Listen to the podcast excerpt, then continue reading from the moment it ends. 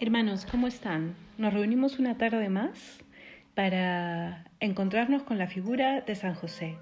Estamos ya en el día 4 y quiero compartir con ustedes un tema que a mí me sorprende mucho en San José.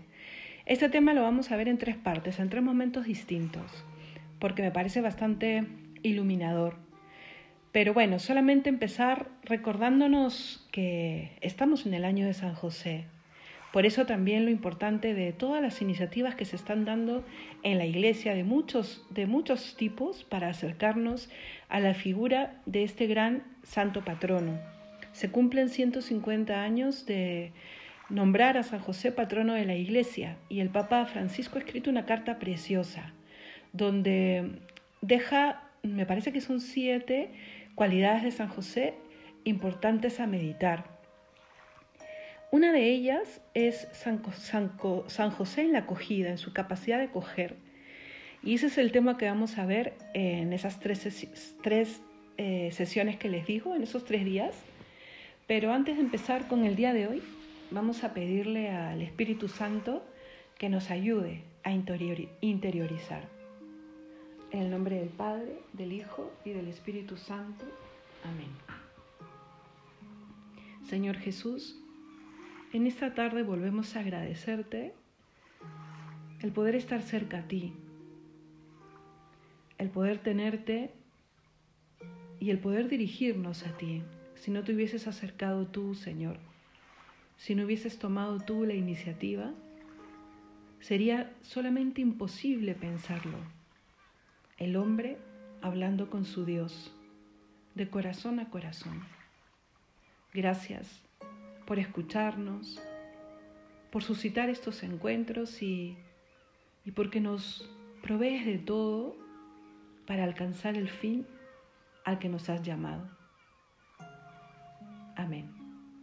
En el nombre del Padre, del Hijo y del Espíritu Santo. Amén.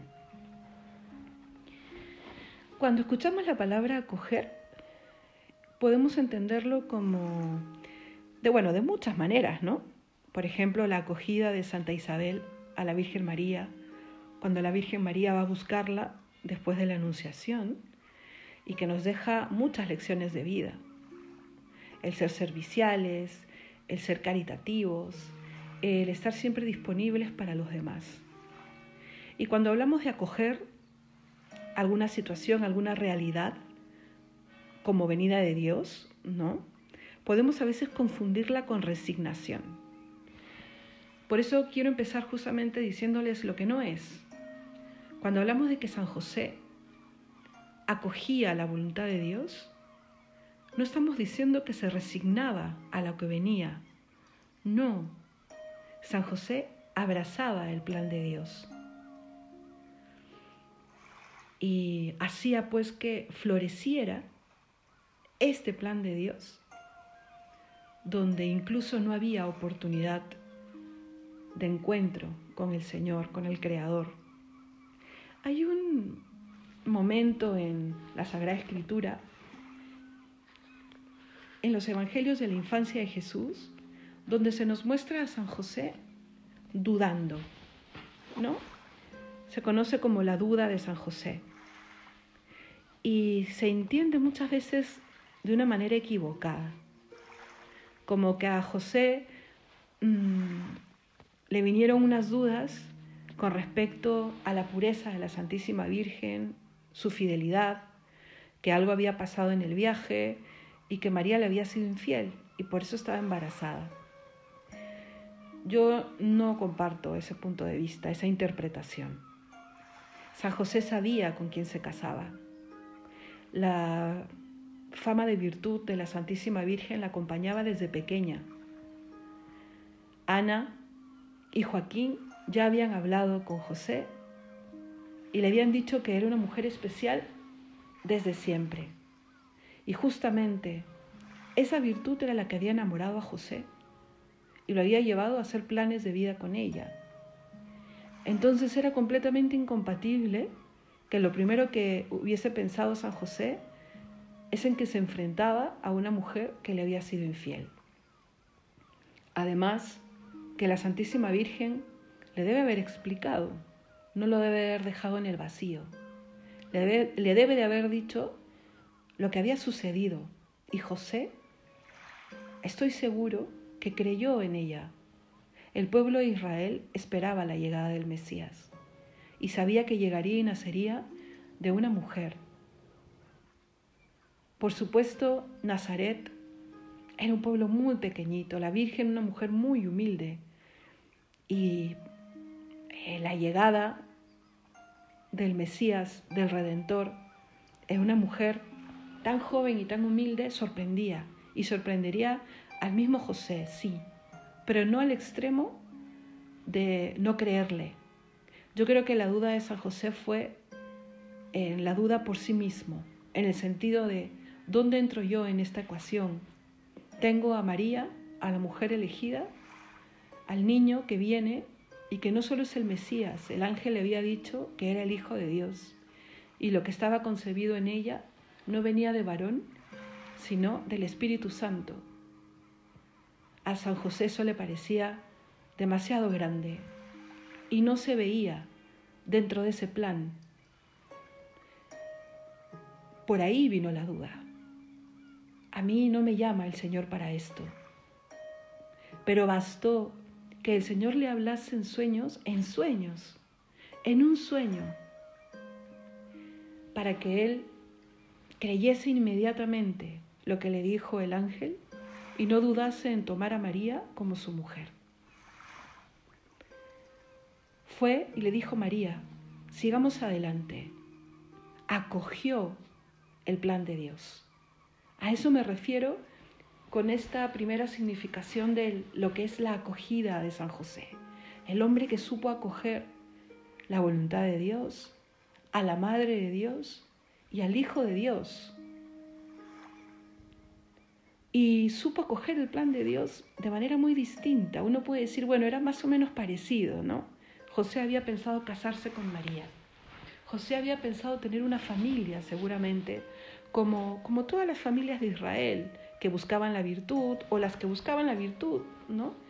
Y tener hijos y casarse, en fin, era lo más normal, lo que se podía esperar.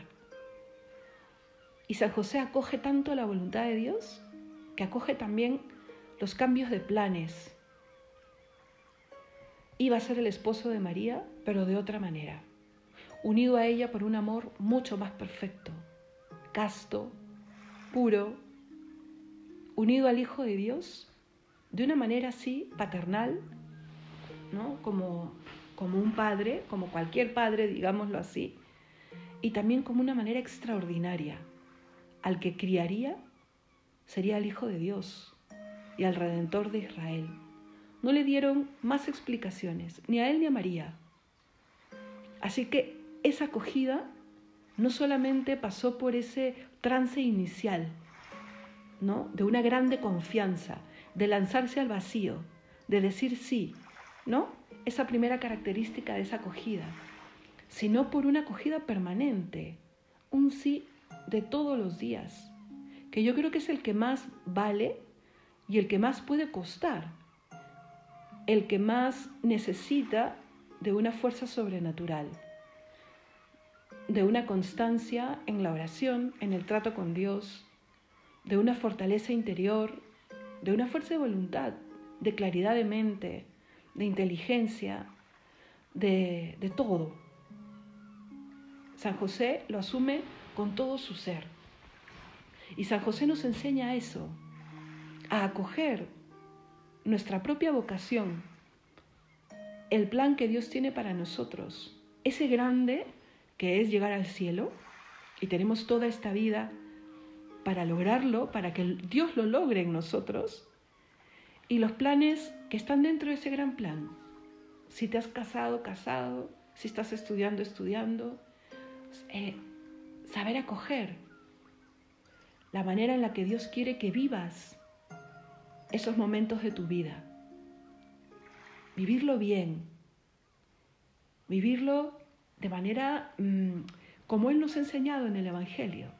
Llevar una vida buena, sabiendo amar cada día más y cada día mejor, comprometiéndose con el bien y haciendo el bien a quien se pueda, siendo una persona de trascendencia, que no se conforme con crecer de manera eh, promedio, mm, yo le llamo achicada, ¿no?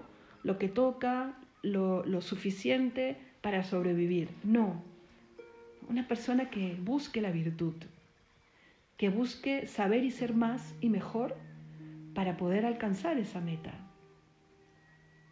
Me hablan de querer, de saber amar más. ¿Cómo? Es saber preguntarse, cuestionarse y querer lograrlo. Me dicen que tengo un noviazgo, un noviazgo casto. ¿Por qué? ¿Y cómo? Y me pongo las herramientas y las estrategias para eso. Y creo en eso. Me dicen que sea una persona mm, de misa dominical. Ok, sí, creo. ¿Y cómo serlo mejor? ¿Y por qué? ¿Y cómo vivir mejor la misa? Acoger la voluntad de Dios. Dios me llama a ser, miren, que está dirigido a muchos varones estos audios, a ser esposo y padre. Ok, ¿y cómo puedo serlo cada día mejor? ¿Cómo pido consejo? Porque es de inteligentes. ¿Qué libros leo? Para ser mejor, para comunicarme mejor, para lograr estas, estas cualidades que hemos estado viendo. Un padre en la ternura, eh, un padre mm, que sepa asumir la voluntad de Dios, eh, ¿cómo? ¿Cómo lo logro? ¿Cómo ayudo a que los hijos que Dios me encarguen crezcan en un ambiente mucho más adecuado para que sean felices? ¿Cómo soy un buen esposo? Mm, ¿Cómo aprendo a perdonar y a pedir perdón? ¿no? En ese crecer, crecer. Y en ese crecer y en ese vivir, seguir acogiendo día a día el plan y la voluntad de Dios pero a la manera de Dios, a la manera de Dios. Y esto está vinculado a los puntos que he dicho antes, pero quiero detenerme un poco en esto. A veces nosotros eh, llevamos una fe o un creer en Dios de manera mm, disfrazada o a medias. ¿no? Sí, yo creo en Dios, pero no, yo vivo mi fe así. Sí, yo creo en Dios, pero en esto no sí, a mí me parece excelente eh, lo que dice en el Evangelio, pero esta parte no me cuadra. Y con los peros voy haciendo eh, una idea de Dios, de mi religión y de mi relación con Dios a mi manera. Y corremos muchos riesgos porque deja de ser religión, porque yo no puedo religarme conmigo mismo, que finalmente es el fin de la religión. ¿no? Entrar en relación con Dios, con el Creador, oírlo, escucharlo, seguirlo, alabarlo, obedecerlo. Pero si yo me hago una religión a mi medida, saco al Señor de ese plan. Lo saco de esa relación, lo saco. Y no va a ser religión en sí. Entonces, no seamos incoherentes acojamos a Dios en nuestras vidas. Y si hay algo que yo no entiendo o si hay algo que yo experimento que no puedo, pide ayuda. El Señor ha querido que crezcamos en comunidad. El Señor ha querido educarnos también a través de la fe para cosas muy humanas, muy del día a día. Es que casi todo lo ha dicho ya. Y además hay muchos medios, hay mucho material, hay muchos lugares donde eso, eso que Él ha dicho se, se transforma en verdades para, para el día de hoy, para el matrimonio, para el ser padres, para el ser hijos, para ser estudiante, para ser un profesional, eh, en fin, para la ética laboral, para vivir en la sociedad actual, el cómo ser un buen creyente, un buen cristiano, una buena persona porque de lo que sí debemos estar seguros es que el vivir con Cristo y para Cristo saca buenas personas. No nos quedemos con los testimonios malos que finalmente no son personas que vivieron para Cristo o con Cristo. Y mira que todos podemos correr ese riesgo. Y si nosotros queremos adaptar una religión a nuestra manera, correremos ese riesgo de caer en aquello que tanto criticamos acojamos el plan de Dios y la voluntad de Dios. Vivamos con la confianza de que Dios no quiere ni puede engañarnos, de que quiere lo mejor para nosotros, que nos conoce desde dentro, que nos ve en perspectiva, que sabe a lo que podemos llegar, que tiene un plan para nosotros y que nos quiere tanto que nos respeta, pero espera que confiemos en Él, que nos dice, ven a mí, no solo cuando estés cansado y agobiado, pero sobre todo, estoy aquí para ti. Confía en mí, no tengas miedo. Estoy yo aquí para ser tu alimento, para ser tu luz, para darte claridad, para hacerte a ti luz. Te quiero tanto que quiero hacerte como yo. Y sí puedes, porque yo hago que pueda. Vamos a confiar entonces. Y vamos a saber acoger el plan de Dios en nuestras vidas. San José nos deja un gran ejemplo y nos lo quiere decir también hoy día con sus palabras.